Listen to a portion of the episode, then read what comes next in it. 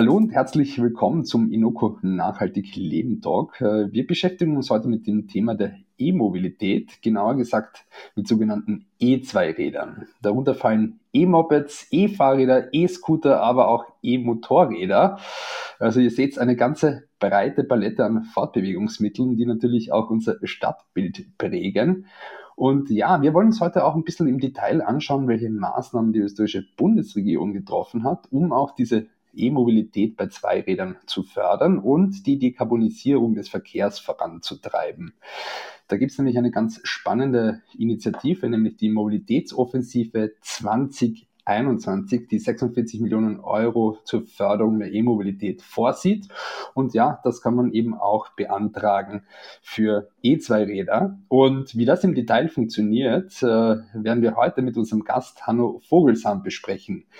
Er ist Geschäftsführer des Wiener Startup-Unternehmens Vertical E-Mobility, das unter anderem auch bekannt ist unter der Marke Zweiradhelden und sowohl für Privat- als auch Geschäftskunden E-Mopeds, E-Fahrräder und E-Scooter vertreibt und zudem in Wien ein Kompetenzzentrum für Elektromobilität ähm, auch unterhält. Und äh, Hanno, freut uns, dass du heute mit dabei bist. Ja, Herzlich äh, willkommen, vielen Dank äh, für die Möglichkeit, dass ich da dabei sein darf und äh, ein bisschen was erzählen kann von uns, für die Chance, äh, was zu erzählen über die Geschichte von Vertical, wo kommt das her. Wir haben 2014 zum Beispiel gestartet, weil der Philipp Haller, mein äh, Geschäftskollege, der war damals beim VW-Konzern als Geschäftsführer von VW und Bentley in der Ukraine und Chile unterwegs und hat dann im Zuge vom Dieselskandal den Hut draufgeschmissen und hat gesagt, er will so nicht weitermachen und hat den Elektro-Kick-Scooter in China auf, auf Geschäftsreisen entdeckt und ist mit diesem Elektro-Kick-Scooter, das ist sowas wie diese Sharing-Scooter, die man jetzt aus der Stadt kennt, von Lion, Tier, Bird etc., mit dem im Gepäck ist er 2014 nach Wien zurückgekommen und äh, war von diesem Fahrzeug äh, überzeugt und hat dann 2015 ein Projekt eingereicht mit äh, einem äh, Scooter-Sharing-Konzept, wo auf Bahnhöfen äh, Schließfächer sind, wo Scooter drinnen sind und Bahnreisende sich auf Knotenpunkten Scooter ausborgen können und dann fahren können.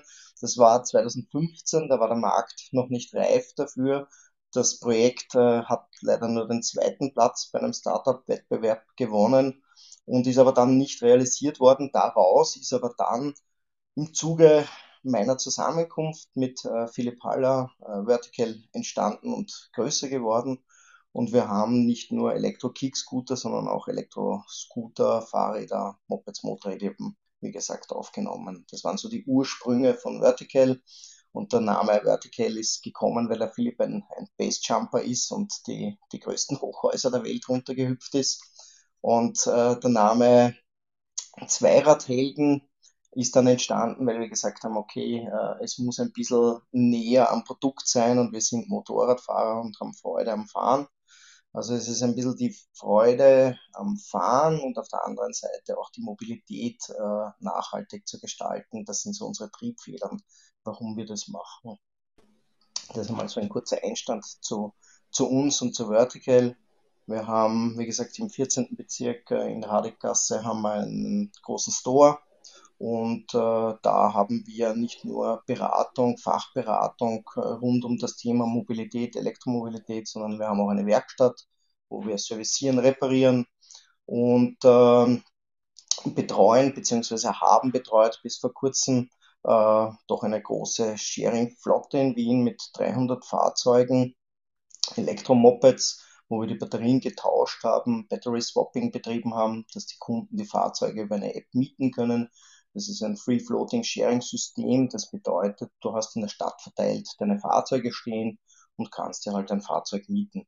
Das ist äh, ein, ein größerer Teil von uns gewesen und mittlerweile dürfen wir auch äh, Polizeimotorräder ausrüsten. Das heißt, in Österreich werden in Zukunft Polizeimotorräder elektrisch betrieben sein. Da freue ich mich dann schon sehr, wenn der Herr Niehammer ähm, nicht mit einem Pferdchen durch die Gegend reitet, sondern mit einem Elektromotorrad durch die Stadt fährt. Das ist so etwas, wo ich richtig Freude damit habe, weil diese Fahrzeuge nicht nur funktionieren in der Praxis, sondern auch noch richtig Spaß machen. Okay, also ich ja. habe also wirklich auch, äh, ihr seid also wirklich sehr, sehr breit aufgestellt von eurer Gründerstory, sehr, sehr spannend auch. Da sind wir natürlich auch schon gespannt, äh, äh, was du da noch weiter zu berichten hast ähm, und äh, vor allem auch in Bezug auf die Mobilitätsoffensive, vor allem wie man die auch nutzen kann, wenn man auch interessiert ist, eben auch selbst äh, vom Verbrenner umzusteigen auf ein E-Motorrad oder ein E-Moped. Äh, ich muss ja zugeben, ich fahre ja selbst eine Vespa, die ist noch ein Verbrenner. Vielleicht kannst du mich dann ja überzeugen davon. Perfekt, ja. ja. Und äh, ja, und zwei Personen dürfen aber bei unserem Talk heute auch nicht fehlen. Und das ist äh, nämlich äh, der Markus Linder. Äh, er ist äh, Founder und CEO von Inoko. Servus, Markus. Hallo, freut mich wieder dabei zu sein. Perfekt. Und äh, auch, man kennt sie schon, Elisa Kramlich, Co-Founderin von Inoko und ehemalige Programmmanagerin beim WWF für Umwelt und Wirtschaft. Hallo Elisa. Hallo. Ja, perfekt. Ja, wir haben uns halt wirklich ein spannendes Thema ausgesucht. Wir wollen das aber natürlich auch ähm, von äh, einem Umweltstandpunkt natürlich auch analysieren und vor allem auch das Thema Dekarbonisierung und wie das auch mit E-Mobilität zusammenhängt. Elisa, vielleicht zu Beginn, ähm, warum haben wir uns heute dieses Thema ausgesucht und vor allem welche Aspekte in Bezug auf die ähm, Umwelt umfasst dieses Thema? Ja, so der Verkehr ist ein sehr spannendes Thema. Ich freue mich auch, dass wir heute vor allem über Zweiräder reden, ähm, wo es ja, also was ja doch ein recht neues Themenfeld einfach ist ähm, und stark zu dieser multimodalen Mobilität beitragen kann. Ähm, denn um den Erfordernissen des Klimaschutzes gerecht zu werden, brauchen wir eine neue multimodale Mobilität und das heißt, dass wir einfach verschiedene Mobilitätsformen, also Verkehrsmittel miteinander kombinieren und so auch ähm, zum Beispiel öffentlichen Verkehr mit Fahrrädern und auch mit elektrischer Mobilität kombinieren und dadurch auch viele Emissionen einsparen können. Denn der Verkehrssektor ähm, bietet auch das größte Einsparpotenzial in Österreich, um unsere Emissionen zu reduzieren. Der WWF hat da auch ähm, eine Smart Savings Studie mal ähm, veröffentlicht, wo man sich das näher anschauen kann. Und es ist so, dass in Österreich die Emissionen seit dem Jahr 1990 um fast 60 Prozent gestiegen sind. Und ähm, die Treibhausgasemissionen allein vom Pkw-Verkehr ähm, sind im Vergleich zum Jahr 1990 um 32 Prozent höher. Und derzeit ist der Verkehrssektor für 80 Prozent des österreichischen Erdölverbrauchs verantwortlich und trägt natürlich auch maßgeblich zu gesundheitsgefährdenden Feinstaub- und Stickoxidemissionen bei. Ähm, und deswegen hat jetzt auch die Europäische Kommission, aber auch die Stadt Wien ähm, sich ambitionierte Ziele gesetzt. Und so soll etwa die Zahl der mit konventionellem Kraftstoff betriebenen PKWs im Stadtverkehr bis zum Jahr 2030 halbiert werden. Und 20 Jahre später, also 2050, soll dann vollständig auf solche Fahrzeuge verzichtet werden.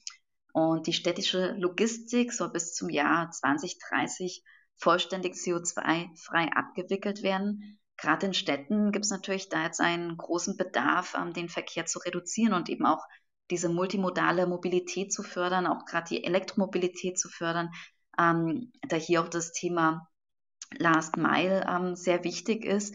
Denn ähm, es ist zum Beispiel auch so, dass ja äh, auch während Corona ähm, die der Onlinehandel massiv auch gestiegen ist. Es gibt jetzt immer mehr Paketzulieferer oder auch wenn man jetzt einkaufen fährt, spielt eben die Mobilitätsform eine sehr wichtige Rolle und oft verursacht eben diese letzte Meile ähm, auch sehr hohe Emissionen, wenn man dann eben mit dem Pkw einkaufen fährt zum Beispiel.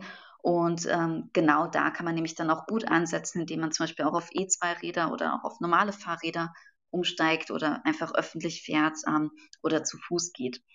Und ähm, vielleicht noch ein letzter Punkt, ähm, der recht interessant ist, was sich da in Österreich tut. Ähm, die ÖBB ist zum Beispiel da auch schon ähm, ein Vorreiter auf diesem Gebiet, denn wir haben rund 70 Prozent der österreichischen Gleisnetze elektrifiziert. Ähm, und die ÖBB verwendet dafür 92 ähm, Prozent erneuerbare Energie für ihren Bahnstrom. Also da tut sich hier zum Glück schon einiges aber gerade auch im, Individu im, im Individualverkehr ähm, muss man natürlich noch mehr ansetzen und ähm, wir alle müssen dazu beitragen, diese Mobilitätswende zu erreichen. Elisa, du hast es auch angesprochen, eben auch diese Förderung der E-Mobilität. Ich würde gerne diese Frage auch dem Hanno weitergeben, weil du ja auch ein Experte bist äh, im Bereich der E-Mobilität. Ich habe es vorher angesprochen, es gibt da diese E-Mobilitätsoffensive 2021. Kannst du uns ganz kurz, Hanno, vielleicht äh, schildern, äh, worum handelt es sich da und vor allem, was kann da alles gefördert werden?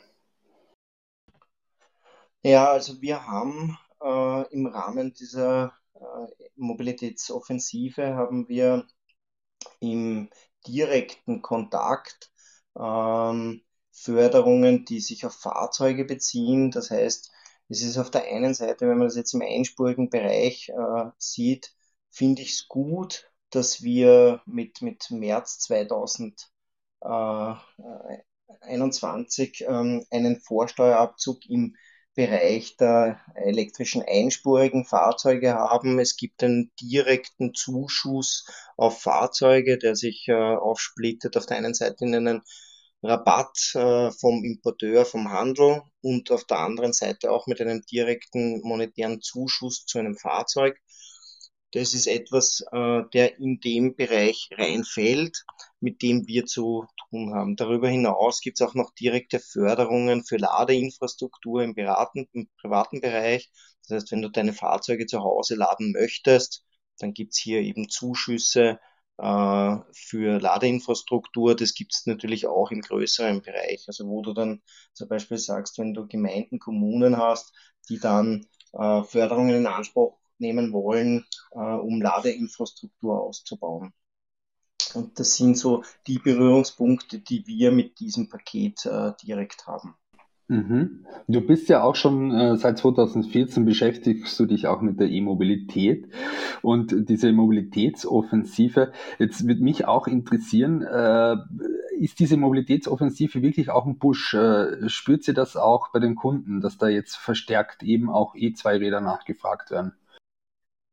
Ja, man kann das, man kann das ganz äh, markant feststellen, zum Beispiel an der Verbreitung von äh, der Fahrzeugkategorie L1E, das sind äh, Elektromopeds. Da haben wir, wenn ich das jetzt richtig in Erinnerung habe, 2014, 2014 1% Marktanteil gehabt bei den Neuzulassungen. 2015 äh, waren es 2%, 2016 waren es in etwa 7,5%, 2017 ähm, sind wir dann auf 15 Prozent gekommen. Äh, und äh, das heißt, man sieht hier schon in den, in den Verkaufszahlen, ich habe mich da jetzt äh, vertan, ein bisschen in den Jahreszahlen, das liegt nicht so weit zurück, sondern beginnt bei 2017. Ähm, aber da haben wir doch jetzt mittlerweile 20 Prozent ähm, Gesamtmarktanteil bei den Neuzulassungen. Das heißt, jedes fünfte Moped, das in Österreich gekauft wird, ist rein batterieelektrisch betrieben. Das ist schon, äh, wenn man das jetzt vergleicht im, im Pkw-Bereich, da ist man gerade in den Anfängen drinnen, da grundelt man so bei 0,5 Prozent. Mittlerweile sind es natürlich auch mehr Prozent. Also wenn man jetzt so Monatsstatistiken anschauen würde, dann sind wir äh, voriges Monat bei 10 Prozent bei den PKWs gewesen. Aber im, übers Jahr gesehen ist man im einspurigen Bereich, im Moped-Bereich durch diese Förderpakete auch schon bei rund äh, 20 Prozent äh, angekommen. Das hat jetzt nicht rein auf die Förderungen, äh, da ist das zurückzuführen, sondern vor allem auch äh, zusätzlich auf die Fahrzeugkategorie. Du kannst die Batterie rausnehmen, du kannst das Fahrzeug in der Wohnung aufladen, du hast das Ladeinfrastrukturthema somit nicht. Und, äh, und, und die Investitionskosten sind natürlich wesentlich geringer als für einen Pkw. Nichtsdestotrotz sind diese Fördermittel und der Fokus auf solche Projekte hier schon ganz große äh, Motivatoren äh, für große Unternehmen, hier auch wirklich was zu bewegen und, und äh, wirklich auch monetär äh, da etwas einzusetzen. Ähm, und das hängt sicherlich sehr stark auch mit dieser Mobilitätsoffensive zusammen. Mhm, sehr spannend auch. Ähm, ich habe es vorher gesagt, ihr seid sowohl eben auch im B2B, also im B2C-Geschäft tätig. Ähm, vor allem auch die öffentliche Beschaffung. Ne? Also die Polizei wird ja jetzt dann auch eh Motorräder verwenden, so wie du es vorher gesagt hast. Was macht da bei euch den äh, größten Anteil im Geschäft aus? Und äh, vor allem, wie hat sich das auch so in den letzten Jahren entwickelt? Ja, also wir sind wirklich sehr, ähm, wie soll ich sagen, sehr flexibel, ja, und äh, wir sind sehr flexibel und können hier auch wirklich, ich muss ganz kurz einen Moment. Ähm, wir sind hier sehr flexibel und, äh, und, und schauen, welche Möglichkeiten sich für ein Startup äh, bieten. Das heißt, durch Corona haben sich Projekte wirklich jetzt um ein, zwei, drei Jahre verschoben. Also wir haben ein Projekt gehabt mit einem Kunden, der wollte äh, für 2020 ähm, 500 Dienstfahrräder, Elektrofahrräder für seine Mitarbeiter anschaffen. Dann kam Corona. Äh, dann wurde das Projekt auf Eis gelegt, weil kein Mitarbeiter mehr in den Betrieb gefahren ist. Und, äh, und so haben sich doch äh, größere Projekte für uns verschoben wo man sagt, ähm, wenn man das jetzt rückblickend betrachtet, dann haben wir in dem einen Jahr doch einen größeren äh, B2B-Deal äh, schließen können. Ähm, und äh, der verschiebt sich jetzt auch. Der Polizeideal, der hat sich gezogen. Das hat begonnen 2018, wo wir die ersten Gespräche hatten, wo es Überlegungen gab dann musste man natürlich die geeigneten Produkte finden. Dann musste man schauen in Europa, wer kann das überhaupt anbieten. Äh, dann gab es europaweite Ausschreibungen. Dann haben wir äh, wirklich äh, mit, mit, mit viel Engagement äh, und, und Einsatz haben wir hier gutes Produkt anbieten können und konnten dann auch wirklich den, ähm, den Auftrag äh, bekommen. bis das Projekt umgesetzt ist, dauert es Jahre. Und äh, insofern, wir haben heuer eine sehr starke Verschiebung hin zum B2C. Wir merken durch äh, Corona ein sehr, sehr großes Bedürfnis nach Individualverkehr. Die Menschen wollen weniger in öffentlichen Verkehrsmitteln sitzen. Sie wollen äh, sich bewegen in der Freizeit. Sie wollen kleine Wege mit dem Elektro-Kick-Scooter fahren. Also wir haben hier doch eine starke Nachfrage im B2C-Bereich und B2B verschiebt sich. Also wenn ich das jetzt kurzfristig auf dieses Wirtschaftsjahr betrachte, dann haben wir definitiv äh, den, den übergroßen äh, Anteil im B2C. B2B geht davon aus, dass wir 2022 dann wirklich auch äh, die Verträge umsetzen, die wir da bereits abgeschlossen haben. Mhm, also es ist wirklich auch hier so ein Boom feststellbar ähm, durch die Corona-Krise, auch im B2C-Bereich, so wie du sagst. Ähm, was, wie sieht so euer typischer Kunde oder Kundin aus? Und vor allem, was ist so die Motivation? Äh, ähm, auch äh, kommen da auch Kunden zu euch, die sagen, okay, ich mag jetzt wirklich auch umweltbewusster leben und vielleicht auch mein Auto äh, einfach ähm, eintauschen gegen ein E-Bike? Ja, das ist, also unser Ansatz ist auf der einen Seite wirklich Mobilität. Das, äh, das ist mein, mein Anspruch. Also wenn ein Mensch zu uns äh, kommt und Beratung sucht, ähm, dann ist für mich immer die grundlegende Frage, was möchtest du denn machen? Was ist dein Einsatzzweck für dein Fahrzeug? Wie viele Kilometer, welche Strecken äh, musst du bewerkstelligen mit dem Fahrzeug?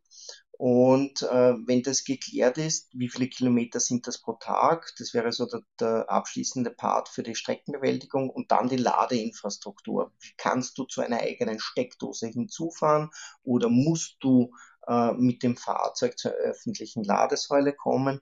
Und wenn du hier wirklich eine genaue Nutzeranalyse durchgeführt hast, dann kannst du schauen, welche Produkte gibt es am Markt, die für diesen Einsatzzweck funktionieren. Ja, du kannst dir nicht ein, ein Rennmotorrad kaufen, das für die Straße gebaut ist und dann damit auf einer BMX-Bahn fahren.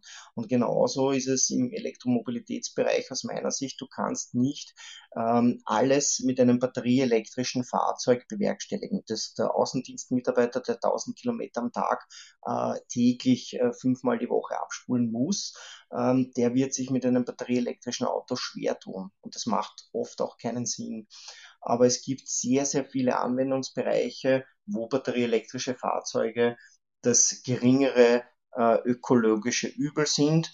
und äh, wo sie äh, den Einsatzzweck erfüllen. Und das muss man halt am Anfang äh, analysieren. Mhm. Das ist so die, die Herangehensweise. Mhm. Also da äh, bietet sie auch Beratung dann wahrscheinlich auch an. Das, das ist unser, aus meiner Sicht äh, unser großer, wirklicher Mehrwert, dass wir ein umfassendes ähm, Produktwissen haben, wie funktioniert die Technik, was kann sie, was kann sie nicht, ähm, wie, wie kann man ähm, Vorbehalte äh, besprechen. Wir sind ja sehr oft auch konfrontiert mit Menschen, die, die ähm, wenig Ahnung haben und, und den, den klassischen Stammtisch ähm, Themen aufsitzen wie Kobaltgewinnung, Lithiumgewinnung, ähm, wo soll der Strom herkommen und äh, auf solche Fragen kann man dann gute Antworten geben. Mhm, da hast du jetzt natürlich gleich super spannende Fragen. ich, ich wollte beantwortest du jetzt diese Fragen. Absolut, absolut. Das sind wirklich super spannende Fragen und äh, das sind super spannende Fragen und die kann man auch, also ich beantworte das oft wirklich schon, schon recht fast patzig ähm, bis witzig. Also wenn, wenn dann Menschen fragen, wo soll das, ähm, meine Kinder kommen zu und wollen zuhören, denen möchte ich die Chance geben, zuzuhören. Ähm, die Frage, wie man sowas beantworten kann, ist zum Beispiel, also wenn Menschen herkommen und sagen, wo soll der Strom herkommen, dann bin ich oft relativ patzig und sage, naja, überlege mal, der, wenn du einen Liter Sprit herstellen willst, allein einen Liter Sprit in der Raffinerie herstellen, äh, brauchst du in etwa fünf Kilowattstunden. Ja, und dann ist der Sprit äh, nur in der Raffinerie. Und mit diesen fünf Kilowattstunden kann ich mit meinem Motorrad schon 100 Kilometer fahren, ohne dass der Sprit hergestellt worden ist. Ja, das heißt, wenn mich jemand fragt, wo soll der ganze Strom herkommen, dann sage ich, naja, wenn der Sprit nicht hergestellt wird, ja, dann habe ich genug Strom, um damit batterieelektrisch zu fahren. Mir ist ganz klar, dass diese, diese Stammtausch-Rhetorik ähm, nicht 100% äh, korrekt ist, aber es geht in die richtige Richtung. Ja, also das sind schon, also würden wir aus meiner Sicht alles auf batterieelektrisch umstellen, dann haben wir zwar einen höheren Energiestrombedarf, ja, aber nicht so viel, wie halt in, am Stammtisch diskutiert wird. Oder eine andere äh, Aussage bezüglich Kobalt. Das Kobalt ist ähm, ist gut, wenn ich ein Bläuel von einem Verbrennungsmotor härte oder wenn ich einen Diesel entschwefel, da ist es gut, das Kobalt, aber das Kobalt ist nicht gut, wenn es in einer Batterie drinnen ist oder halt ähm, nicht sozial korrekt hergestellt. Also diese, diese Themen, die, die beantworte ich dann mittlerweile ganz gerne so. Letztens habe ich diskutiert mit einem großen österreichischen äh, Industriellen über die äh, Brandgefährlichkeit von batterieelektrischen Autos, der gemeint hat, er würde, er findet das fürchterlich und wie kann man das machen und wie kann man, äh, wie kann man so ein äh, Elektroauto nur sich in die Garage stellen, das ist ja eine Katastrophe, so gefährlich. Und dann haben wir halt länger geplaudert und dann sind wir draufgekommen, dass in seinem Haushalt hat er fünf Tablets, fünf Handys und mehrere Laptops. Und er ladet in seinem Schlafzimmer über Nacht einen Lithium-Ionen-Akku im Handy auf da ist es in Ordnung und da hat er relativ wenig Bedenken, dass irgendein Laptop zu brennen beginnt oder ein Handy zu brennen beginnt. Aber die ganz gleiche Batterietechnologie im Auto drinnen ist sie irrsinnig gefährlich. Und diese, ja, also diese, diese Stammtisch-Themen, die kann man bei uns relativ locker besprechen. Okay, also da bist du auch wirklich hier im Kompetenzzentrum, stehst du äh, auch äh, zu Rat und Tat zur Seite und äh, gehst dann auch gewissen Mythen dann auf den Grund, kann man so schön sagen. Ne? Ja, der Sprit kommt, der Sprit kommt aus der Zapfsäule, das ist ganz klar. Das ist der Vorteil von dem Ganzen. Also wenn man sich dem Thema so nähert, dann äh, glaube ich, kann man, kann man viele abfangen. Wir haben, wir haben viele Benzinbrüder, die kommen rein und, äh, und äh, monieren sich dann, äh, dass das Fahrzeug äh, keinen Lärm macht und dann sage ich ganz gern lieber Dezibel, also lieber Drehmoment statt Dezibel. Äh, Motorräder mit 190 Newtonmeter, das sind brutal starke Motorräder, also nicht mal so die stärksten Rennmotorräder, die man so kaufen kann, 190 Newtonmeter. Und sowas macht denen halt dann auch Spaß. Und das, das geben wir bei uns im Kompetenzzentrum klarerweise auch weiter, meine Kollegen und ich. Und ich würde es auch eher als Vorteil sehen, dass äh, die E-Räder so leise sind, weil mich persönlich stört das schon sehr in Wien.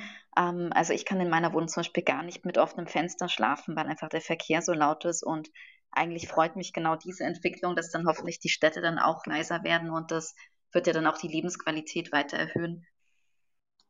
Ja, also die, die, ich empfinde es wirklich auch als angenehm, wenn die gesamte Stadt ruhiger wird. Also es ist, äh, es ist, es sind natürlich Fahrgeräusche, Abrollgeräusche im Verkehr, die sind nicht, äh, die sind mit dem Elektrofahrzeug nicht weg. Äh, aber insgesamt wird's, oder insgesamt äh, wird es äh, leiser werden, wenn es äh, batterieelektrische Fahrzeuge überwiegt. Das, das wird kommen und äh, aus meiner Sicht geht es genau in diese Richtung. Mhm, Markus, ich, ich ja. wollte ich wollt dich ja auch fragen, weil du hast ja auch sehr, sehr viel Erfahrung. Du hast ja wirklich äh, auch ein E-Bike im Dauereinsatz. Ähm. Bin passionierter E-Bike-Fahrer, fahre damit. Also wir haben kein, kein, kein Auto, kein, also kein Privat-Pkw in dem Sinn. Ähm, und äh, bin eigentlich so gut wie ausschließlich mit dem E-Bike unterwegs äh, in der Stadt und halt öffentlich äh, so gut es geht, fast alles mit dem Zug. Und manchmal, wenn es halt nicht geht, dann äh, nehmen wir halt irgendwie ein Carsharing-Angebot ähm, in Anspruch. Hier auch natürlich bevorzugt elektrisch, was eigentlich meistens sehr gut geht. Ähm, ja, und, und ich bin natürlich wirklich auch sehr happy drüber. Und ich glaube, was mir besonders äh, Spaß macht dran, ist auch, dass ich gleichzeitig halt einfach was für meine Fitness und für meine Gesundheit tun kann am E-Bike. Jetzt mag der eine oder der andere vielleicht lachen und sagen, ja, ja, E-Bike läuft ja eh von allein, so ist das nicht. Man muss schon auch entsprechend treten, aber es ist halt einfach ähm, leichter beim Losfahren, bei der Ampel, Stop-and-Go-Verkehr, man kommt halt einfach schnell, leichter, schneller in die Gänge, äh, kommt vielleicht ein bisschen weniger verschwitzt äh, an, außer im Sommer jetzt, da kommt man so oder so verschwitzt an natürlich. Aber man tut halt gleich, gleichzeitig was für seine Gesundheit und für, für sein Wohlbefinden und das ist für etwas für mich, das so einen zentralen Stellenwert hat, dass ich ähm, das auf keinen Fall irgendwie missen würde. Also für mich käme jetzt zum Beispiel nicht in Frage, irgendwo hinzuziehen, wo ich dann auf den öffentlichen Verkehr angewiesen bin, um ins Büro zu kommen, weil ich einfach, ähm, ja, weil, weil, weil, mir das so ein wichtiger Teil ist, dass ich eben dann mit dem E-Bike in der Früh und am Abend ein paar Minuten habe, wo ich sozusagen, oder 25 Minuten sind es im Moment, wo ich einfach die Gelegenheit habe, den Kopf abzuschalten äh, und, und ein bisschen runterzukommen, um das für meine eigene Fitness zu tun. Und ich glaube, das vergessen ja viel, viele Menschen, ähm, dass, dass, dass das eine wahnsinnige Opportunity für uns alle ist, dass wir halt unser Mobilitätsverhalten auch verbinden, damit letztendlich gesünder unterwegs zu sein und gleichzeitig was für unser Wohlbefinden zu tun, weil wenn ich 25 Minuten im Auto sitzen würde in der Früh und am Abend oder in der U-Bahn, das ist relativ tote Zeit, vor allem im Auto, weil ich kann nicht einmal irgendwie jetzt äh, was arbeiten währenddessen. Ähm, ja, und während ich am E-Bike wirklich äh, was tue für meine Gesundheit.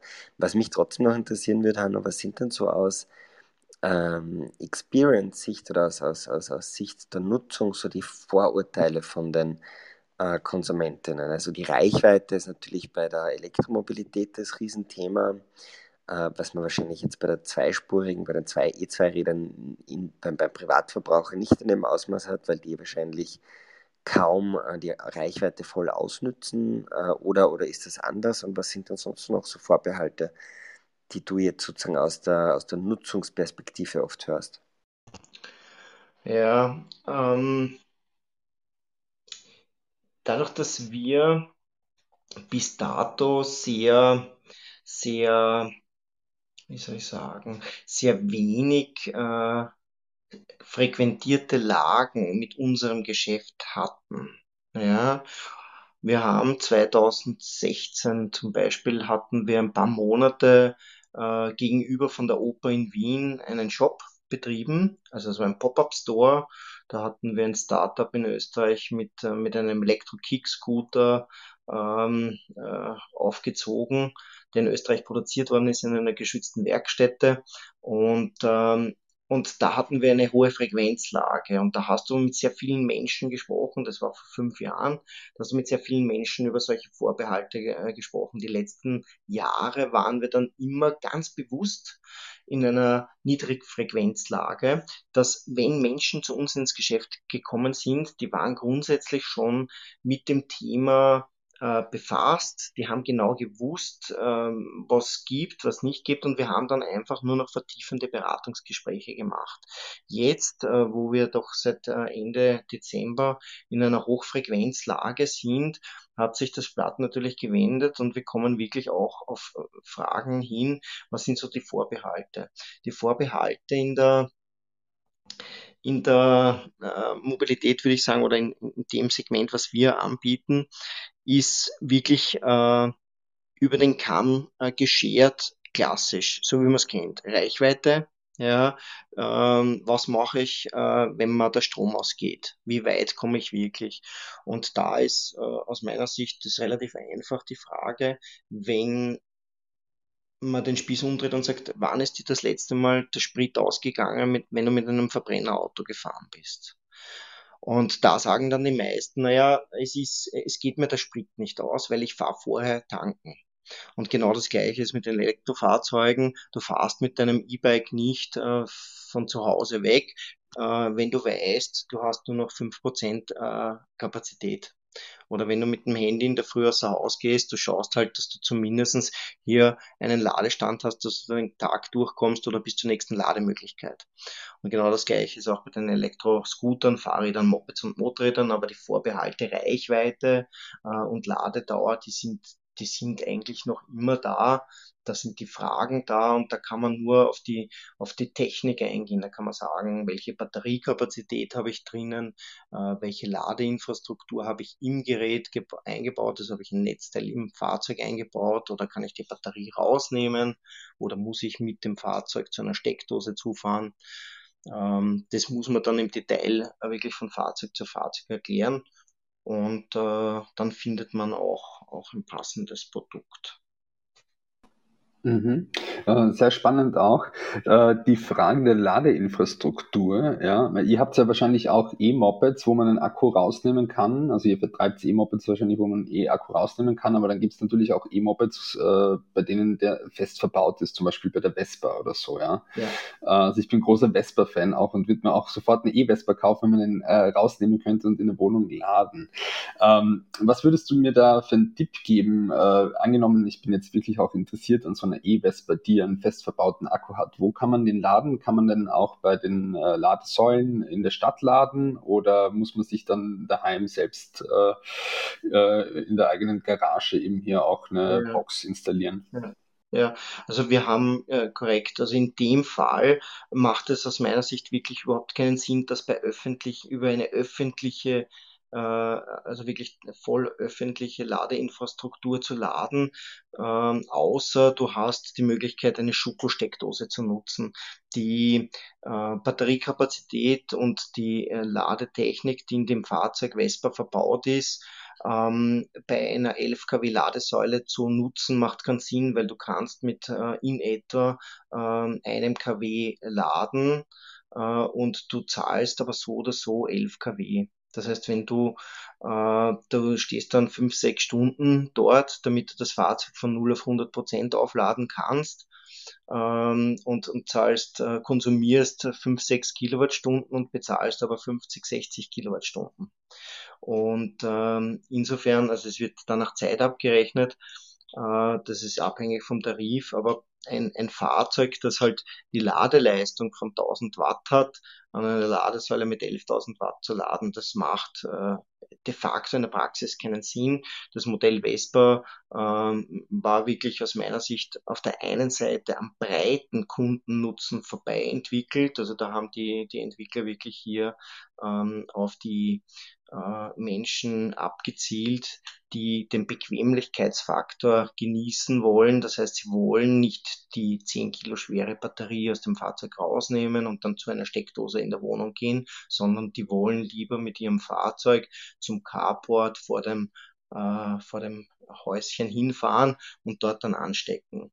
Ja, also ich gehe davon aus, dass die Fahrzeuge, die die kleine Batteriekapazität haben, bis zwei, drei Kilowattstunden, die wirklich für den äh, reine Nutzfahrzeuge sind, die zum Pendeln geeignet sind, Tageskilometerreichweite bis 50 Kilometer, ähm, machen in der Praxis nur dann Sinn, wenn man die Batterie rausnehmen kann und äh, wenn man an der öffentlichen Ladesäule sowas laden will, es gibt schon die Möglichkeit, dass man über einen Adapter, Typ 2 Adapter auf Schuko äh, Stecker dann hier äh, reduziert und dass man dann dort das Fahrzeug auflädt. Gehen tut's technisch, aber es macht keinen Sinn.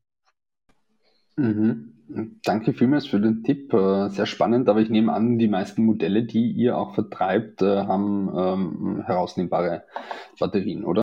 Ja, also wir haben gerade in dem Bereich geschaut, dass wir wirklich nur solche äh, Fahrzeuge haben, weil wir doch gesehen haben, äh, dass das komplett am Kundennutzen vorbei entwickelt wurde.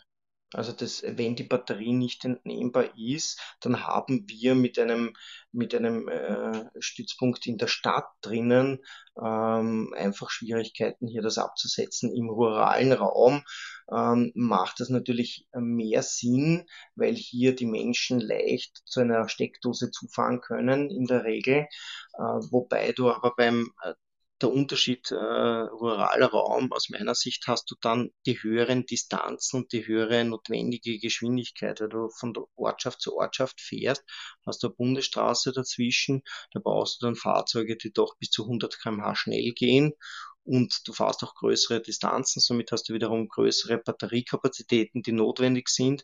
Wenn die dann in den Fahrzeugen verbaut sind, sind die so schwer, dass du sie nicht mehr entnehmen kannst. Das heißt, von der Technik her bist du hier schon wiederum äh, bei einem Fahrzeug, dass du äh, eine größere Batteriekapazität hast, dass du dann zu einer Steckdose zufahren musst, um das aufzuladen. Und du hast aber auch einen höheren Anschaffungspreis. Also da bist du dann nicht mehr in der Nutzfahrzeugkategorie mit, weiß ich nicht, 3.000, 4.000, 5.000 Euro Investment, äh, sondern du bist halt dann aufgrund der Batteriepreise bist dann bei 10.000 Euro aufwärts.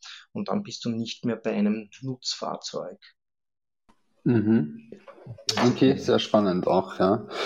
Ähm, die Europäische Kommission hatte jetzt am Mittwoch dieses Fit for 55 Paket vorgestellt, das ja auch vorsieht, dass bis 2035 de facto der Verbrenner ja auch ähm, quasi auslaufen wird, äh, also auch die Abgase auf Null reduziert äh, werden.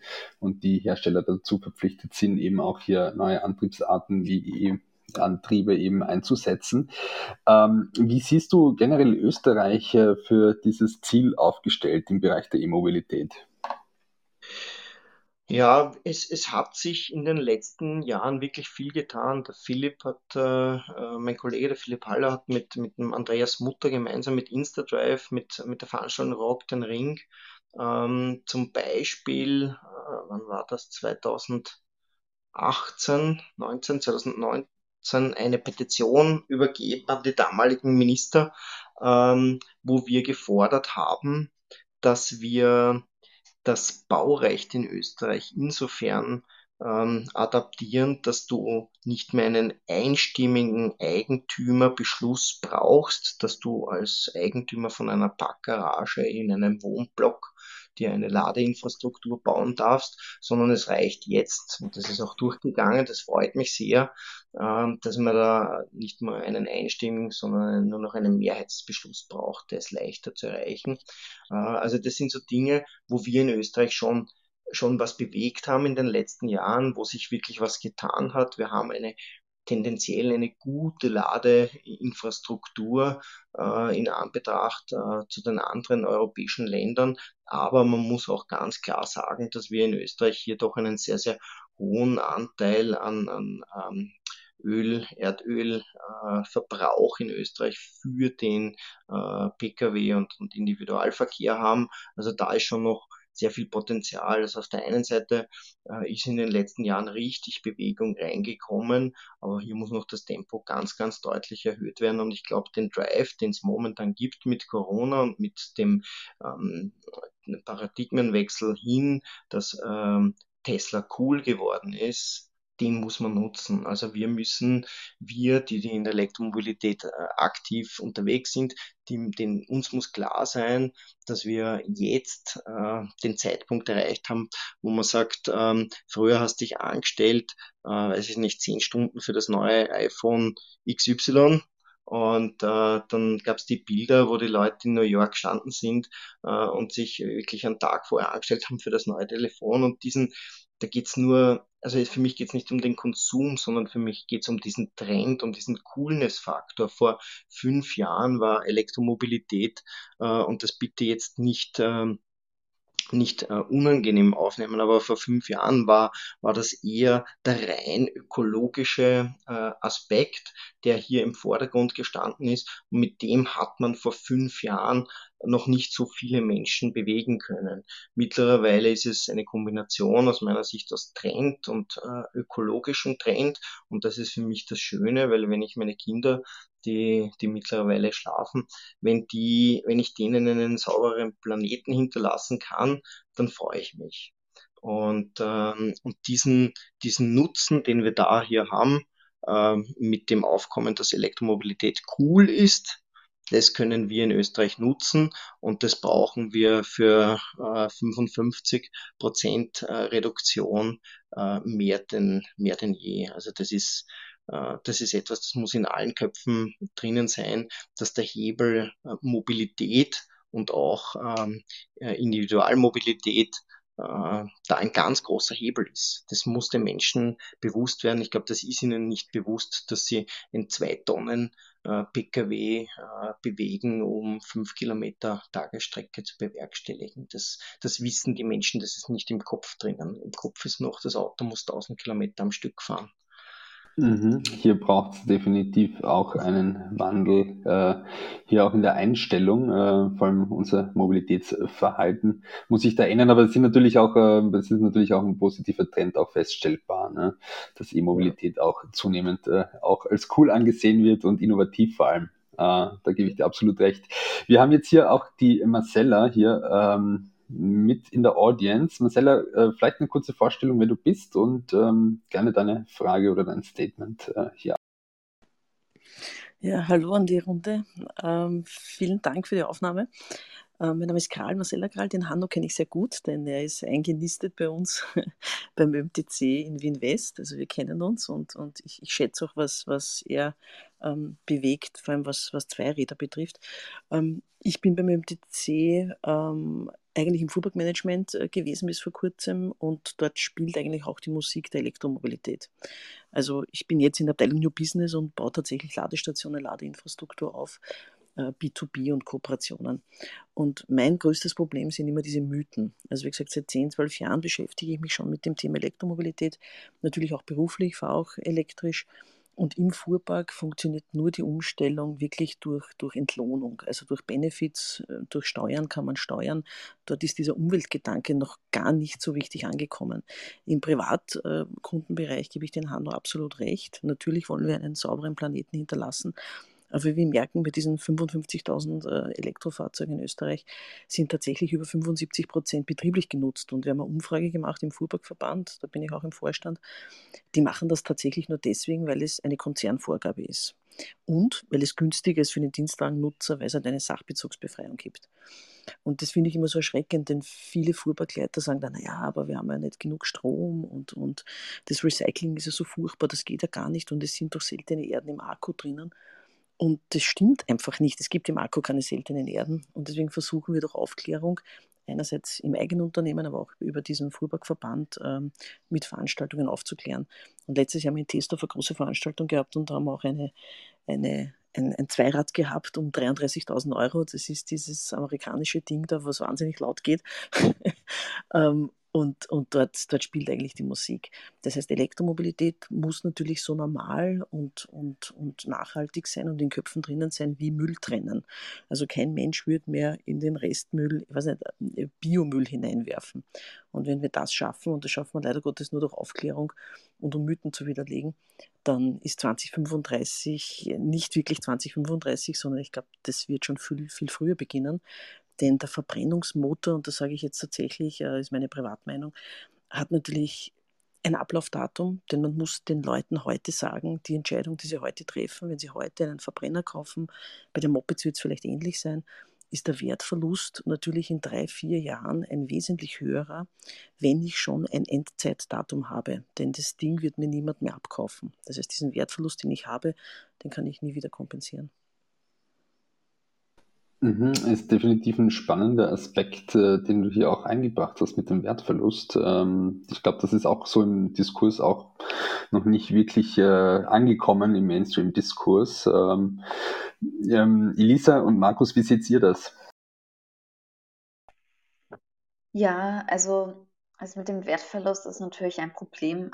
Also das kenne ich auch aus meinem Bekanntenkreis, dass das dann natürlich ein Argument ist, warum man sich dann doch gegen ein Elektro Auto entscheidet. Jetzt, ob das bei Zweirädern auch so eine große Rolle spielt, ähm, weiß ich jetzt nicht. Aber zu dem Thema seltene Erden, ähm, ja, das finde ich auch sehr spannend. Natürlich ist es schon so, dass ähm, der Rohstoffbedarf ähm, für Elektroautos größer ist, aber auch hier ähm, gibt es zahlreiche Ökobilanzen, die dann ähm, auch belegen, dass ein Elektroauto trotzdem besser ist als ein, eines mit Verbrennungsmotor vor allem ähm, wenn es dann mehrere Jahre lang genutzt wird und auch ähm, wenn erneuerbare, also erneuerbare Energie ähm, verwendet wird. Da muss man natürlich dann auch sehr drauf achten, wenn man jetzt ein E-Fahrrad ähm, oder Moped oder Auto hat, dass man dann natürlich auch ähm, OZ46 zertifizierten erneuerbaren Strom tankt. Ich finde das Thema Wertverlust eigentlich ähm, ja, viel zu wenig besprochenes und viel zu wenig bekanntes, weil ich sehe das genauso wie du, ähm, dass, also Marcella, dass, dass letztendlich, wenn man sich heute einen Benziner kauft, ähm, es sehr unwahrscheinlich ist, dass man den in fünf Jahren, drei Jahren, wann auch immer, noch zu einem halbwegs attraktiven Preis verkaufen wird können, weil es wird einfach immer weniger opportun sein, einen Benziner zu fahren. Man wird einfach, es wird einfach äh, out sein, unter Anführungszeichen. Es wird der soziale Druck wachsen, letztendlich hier nachhaltiger unterwegs zu sein. Und das wird einfach dazu führen, dass der Wert von den, von den gebrauchten Fahrzeugen, von den gebrauchten Verbrennern, äh, ja, hier deutlich die, die Kurve nach unten geht und das nicht mehr vergleichbar ist mit dem, was wir heute kennen. Und insofern glaube ich, dass das ein ganz wesentliches Argument ist, dass man eigentlich heute äh, Autokäufern auch äh, kommunizieren sollte, ähm, weil ich bin völlig bei dir. Es ist einfach so, es gibt halt einfach wahrscheinlich nur ein Prozent der Menschen, die in der Früh aufwachen und sagen, hey, äh, ich will heute was Gutes für den Planeten tun, ich will was für die Zukunft unserer, meiner Kinder tun. 99 Prozent haben, haben ganz andere Sorgen. Und da muss man natürlich ganz klar andere Benefits oder, oder Kostenrationale auch bieten. Und da ist das Thema Wertverlust ein ganz wichtiges Thema. Ja, wenn man jetzt optimistisch denkt, kann sich das vielleicht so entwickeln. Aber es ist halt schon leider so, dass wenn man dann ein Elektroauto nach fünf Jahren verkaufen will, ja dann oft ähm, es einfach längere, ähm, ja, wie sagt man, ähm, also einfach ähm, mehr Kilometer möglich sind mit einem neueren Akku und dann niemand mehr diese Autos mit den älteren Akkus, die dann nicht so lange halten, kaufen möchte. Das ist, sehe ich schon noch ein bisschen als Problem. Ähm, ich kenne mich jetzt aber auch nicht aus, wie leicht, ähm, also was jetzt daran geforscht wird, wie man jetzt die Akkus vielleicht auch auswechseln könnte. Ähm, momentan ist, scheint es ja sehr teuer zu sein. Vielleicht wird sich das in Zukunft noch verbessern, ähm, dass es dann einfacher geht und dann ähm, sehe ich auch den Wertverlust als unproblematisch an. Aber aus momentaner Sicht ist es, glaube ich, für viele schon ein Argument, sich kein Elektroauto zuzulegen. Äh, darf ich nur kurz was, was korrigieren ähm, an die Elisa? Ich habe Wertverlust gemeint beim Verbrenner. Also das heißt, wenn du dir heute ein, einen Verbrenner kaufst, Benzin oder Diesel, äh, mit dem Fokus, irgendwann stirbt dieses Ding, äh, dann kannst du heute davon ausgehen, nach, nach drei Jahren verliert der Verbrenner 50 Prozent seines Wertes. Das heißt, du kriegst immer noch bei 30.000 Euro nach, nach drei Jahren immer noch 15.000 Euro für deinen Verbrenner. Das ist so länge mal Pi über die meisten Fahrzeuge gerechnet. Und das wird es aber nicht mehr spielen, ja, weil, wie gesagt, Stuttgart macht zu, Paris macht zu 2025. Das heißt, du darfst in gewisse Städte mit dem Verbrenner einfach nicht mehr hineinfahren. Und was noch dazu kommt, sind natürlich die hohen Emissionswerte. Also auch die Hersteller, äh, diese 95-Gramm-Regel, das würde bedeuten, bis 35 Gramm 2030, dass wir von einem 1-Liter-Auto reden. Also 1,6 Liter darf das Auto nur auf 100 Kilometer verbrauchen. Und das ist irrwitzig, weil Physik hat irgendwann mal ein Ende, vor allem die Mechanik. Also das schaffen sie einfach nicht. Und deswegen ist die Frage, ähm, investiere ich Geld in ein totes Pferd? Also das sagt auch der Herr Dies so von VW. Oder investiere ich die Verkäufe, die ich jetzt habe mit dem Verbrenner, die Plus, die ich jetzt mache, weil da sind ja die Arbeitsstraßen, ich war in Wolfsburg öfter schon, ja, also da sitzt jeder Handgriff, investiere ich sozusagen dann in Akkutechnologie, ähm, in, in Elektromobilität, in Zukunftstechnologien. Das heißt, dadurch braucht es noch ein paar Jahre den Verbrenner, dass ich mhm. aus den Gewinnen vom Verbrenner die Elektromobilität in Europa am Boden bringe. Und tatsächlich kann ich die Angst ein bisschen nehmen, vielleicht, wenn man acht Jahre Garantie auf den Akku, beim Zweirad weiß ich es leider nicht, das weiß der Hanno besser.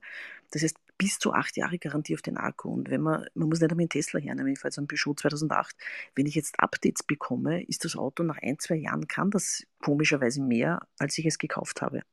Und das kannst du mit einem Verbrenner einfach nicht machen. Also wenn man ein Passat gekauft hat vor fünf Jahren, dann ist der nach zwei Jahren alt. Ja, also die Software ist alt, das Radio ist alt, äh, es kann dann nichts mehr optimiert werden. Und Tesla hat natürlich gesagt, okay, du hast hier einen fahrenden Computer und den kann ich dir updaten. Natürlich dagegen als Gegenleistung möchte ich die Daten von dir haben.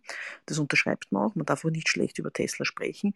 Ich habe mir die 38 Seiten ganz genau durchgelesen, die der Kaufvertrag beinhaltet.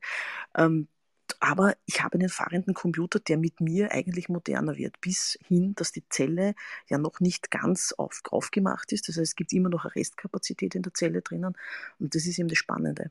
Und wenn man sich anschaut, schaut, Who, Who Killed the Electric Car, das war so ein, ein, ein Video 2000, äh, 1999, wie der EV1 kam von GM, der wurde eingestampft. Also die Leute wollten händeringend dieses Elektrofahrzeug kaufen und in der Wüste von Nevada nach vier Jahren wurde der eingestampft. Das heißt, die Leute konnten den gar nicht kaufen. Warum? Weil in den vier Jahren kein einziger Kalifornier ein Problem hatte mit dem Fahrzeug. Und es ist die Angst natürlich der Hersteller. Denn was ist das teuerste am Verbrenner? Es ist das Öl, es ist das Service, es ist das Getriebe. Ich habe einen Zahnriemen, ich habe einen Keilriemen. Diese ganzen Dinge gibt es beim Elektroauto nicht. Ja? Also das heißt, für die Konsumenten bedeutet das zwei Drittel weniger, weniger Kosten. Und für Österreich würde es bedeuten, die Wertschöpfung bleibt im Land. Denn wenn ich tatsächlich meinen eigenen Strom produzieren kann, und wir haben in Österreich 52 Prozent der Leute wohnen im Eigenheim, dann sind wir da wirklich, wären wir doof, um das wirklich so zu sagen, ähm, dieses Benefit nicht zu nutzen. Und zusätzlich haben wir die Wasserkraft. Also ich war im Jänner letztes Jahr noch in, in Doha in Katar. Da wird es nächstes Jahr dann die, die WM geben. Der hat sich krumm und blöd gelacht, als ich ihm erklärt habe, was wir eigentlich für einen Diesel und Benzin zahlen. Und die bauen den Qatar One. Der Qatar One wird eines der ersten Elektrofahrzeuge ähm, aus dieser Region sein. Und das mache ich als Erdöl, als Erdöl exportierendes Land, weil ich weiß, ich werde Erdöl für andere Dinge brauchen, aber nicht dazu, um wie gesagt 80 Prozent ähm, zu verpuffen und nur 20 Prozent zum Fahren zu verwenden. Das nennt man nämlich Wirkungsgrad, also wie viel meiner zugeführten Energie landen am Antrieb. Beim Elektroauto ist es umgekehrt. 90 Prozent der zugeführten Energie verwende ich tatsächlich zum Fahren und nur 10 Prozent werden, werden sozusagen verpuffen. Beim Verbrenner ist das tatsächlich umgekehrt und das ist ja dieser Wahnsinn. Also das heißt, Wertschöpfung im Land wäre natürlich die große Chance für Österreich. Mhm. Ja, sehr spannend, was sich da tut. Ähm, ja, also es äh, stimmt natürlich mit der Software und so weiter, dass es, was das angeht, dann aktueller ist. Ich glaube nur trotzdem, dass es immer noch ein bisschen ein Problem ist, dass eben, also es ist natürlich sehr gut, dass sich die Reichweiten von den Akkus ständig verbessern, aber ich glaube schon, dass das für den Wiederverkaufswert jetzt nicht gerade gut ist, aber es soll natürlich jetzt kein Argument gegen E-Mobilität sein. Ähm, und wie ihr gesagt habt, stimmt es natürlich, dass auch ähm, normale, also Verbrennungsmotoren an Beliebtheit, ähm, also einfach die Beliebtheit zurückgehen wird und dadurch auch der Wertverlust steigen wird. Und da wird sich das vermutlich angleichen. Ähm, ich habe es nur trotzdem immer mitbekommen von, von diversen ähm, Autohändlern oder auch äh, Bekannten, die sich da informiert haben, dass das eben schon ein Thema für viele ist. Ähm, aber gut zu wissen, dass sich da trotzdem vieles tut. Ähm, Vielleicht ja. können wir das gleich an, äh, als Frage auch an den Hanno weitergeben. Was sind denn da deine äh, Erfahrungen im Hinblick auf äh, Batteriekapazität? Also wie sich das entwickelt äh, im Laufe der Zeit, wie stark nimmt das ab, äh, wie groß ist das Problem wirklich? Mhm. Ja, vielen Dank. Ich, äh, ich würde das so sehen, dass die, es ist gerade in den letzten Tagen wieder durch die Medien gegangen, dass äh, eben der Wertverfall von den batterieelektrischen Fahrzeugen ähm, äh, sehr groß ist, weil es hier Quantensprünge gibt in der Reichweite, Quantensprünge gibt in der Ladetechnik der Fahrzeuge, das heißt die Geschwindigkeit, wie kann ich, wie schnell kann ich das Fahrzeug aufladen mit Gleichstrom oder mit Wechselstrom. Hier gibt es Quantensprünge in der Technologie drinnen und deswegen werden die Preise von den äh, Elektrofahrzeugen, der Restwert von den Elektrofahrzeugen drastisch sinken. Das ist in den letzten Tagen durch die Medien gegangen und äh, da muss man aber jetzt schon auch ein bisschen äh, näher aus meiner Sicht hinschauen, wenn ich das jetzt auf die PKWs äh, anschaue, welche Zahlen haben wir hier in Relation verkauft äh, in Europa, weltweit, was für Stückzahlen, wovon sprechen wir hier, wie viele Fahrzeuge sind das, die da so vor vier, fünf, sechs, sieben Jahren verkauft worden sind, äh, die von der Batterietechnologie, beziehungsweise Technologie nicht, aber von der Batteriekapazität und von der Ladeinfrastruktur her jetzt wirklich nur für Kurzstrecken geeignet sind. Das sind sehr, sehr wenige tausend Fahrzeuge für ganz Europa. Die Fahrzeuge, die heute verkauft werden. Die sind von der Ladetechnologie, Lademöglichkeit und von der Batteriekapazität her schon weit mehr als praxistauglich. Also die reichen für äh, die meisten Autofahrten. Man braucht sich nur anschauen, was die durchschnittliche Fahrtstrecke pro Tag, pro Pkw ist in Österreich. Das sind, glaube ich, fünf Kilometer oder sollen es zehn Kilometer sein äh, oder sollen es 30 Kilometer sein. Es ist wurscht, aber es sind fünf. Ähm, dann dann schafft es das Auto äh, 100 Mal. Das heißt, die Fahrzeuge, die jetzt gerade heute in großen Stückzahlen verkauft werden, in Österreich rund 10% Gesamtmarktanteil voriges Monat, ähm, das sind äh, einige äh, 10.000 Fahrzeuge, ja, ähm, da, ist der, da ist der Wertverfall ähm, definitiv nicht mehr gegeben, weil hier wird es, die Fahrzeuge sind praxistauglich, die kann ich in fünf oder in zehn Jahren auch noch immer fahren. Die haben dann, und das zeigen auch die, die Praxiserfahrungen, dass die Batteriekapazitäten zwar, also der sogenannte Gesundheitszustand, der SOH, von den Fahrzeugen zwar abnimmt, äh, aber bei weitem nicht so, äh, wie das äh, befürchtet wurde. Das hat äh, damit zu tun, dass die Akkus eigentlich wirklich, wie die Marcella vorher gesagt hat, nur schonend genutzt werden, also nicht die volle Kapazität von des, des Akkus genutzt wird.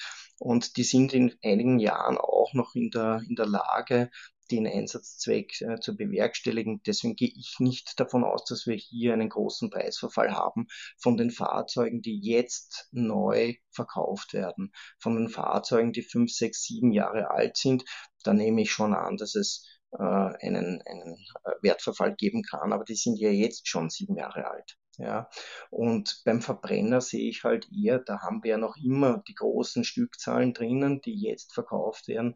Und hier sehe ich schon ähm, ein, ein größeres Risiko, äh, dass das da zu einem Wertverfall kommt, weil wenn ich wirklich dann in die Städte nicht mehr damit reinfahren darf, und das, da gibt's ja schon äh, konkrete, wie die Marcella gesagt hat, konkrete Beschlüsse, dann wird das äh, sicherlich äh, markant werden. Abschließend möchte ich sagen, ist es aus meiner Sicht äh, immer wichtig, dem Menschen, der sich äh, für einen neuen Mobilitätsgegenstand interessiert oder sich damit beschäftigt, sich etwas anzuschaffen, neu anzuschaffen, dann auch wirklich äh, die sogenannten äh, Total Cost of Ownership äh, äh zu berücksichtigen, auch den Wertverfall, auch äh, die, die Unterhaltskosten, Versicherung und so weiter. Und wenn ich das jetzt rein auf den monetären äh, Bereich hernehmen kann oder möchte, dann ist sicherlich, äh, wenn ich ein Fahrzeug viele Kilometer fahre, der Verbrenner äh, teurer, der Verbrenner teurer als das Elektroauto. Also das, das, äh, das kann man schon ausrechnen, äh, da kann man schauen, aber wirklich sehr, sehr individuell äh, dann äh, anschauen und analysieren. Lieber Hanno, danke vielmals für deine Insights. Äh, wir nehmen mit, äh, man muss sich das einfach auch mal durchrechnen und durchdenken. Ihr steht da auch natürlich auch äh, mit Rat zur Verfügung. Danke vielmals, dass du heute dir die Zeit genommen hast, beim Inoko Nachhaltig Leben Talk auch mit dabei zu sein. Auch danke an die Marcella für deine Inputs. Wirklich sehr spannend auch das Thema des Wertverlusts.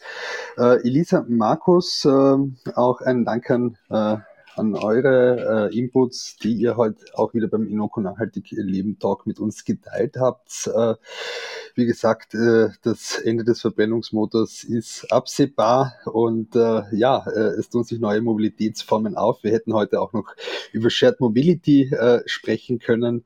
Ähm, sicherlich noch eine weitere Stunde, aber wir sind ja auch begrenzt hier auf Clubhouse mit einer Stunde. Und deswegen möchte ich jetzt auch hier den Inoko Nachhaltig Leben Talk schließen und bedanke mich auch bei den Zuhörerinnen und Zuhörern. Alles Liebe und Tschüss.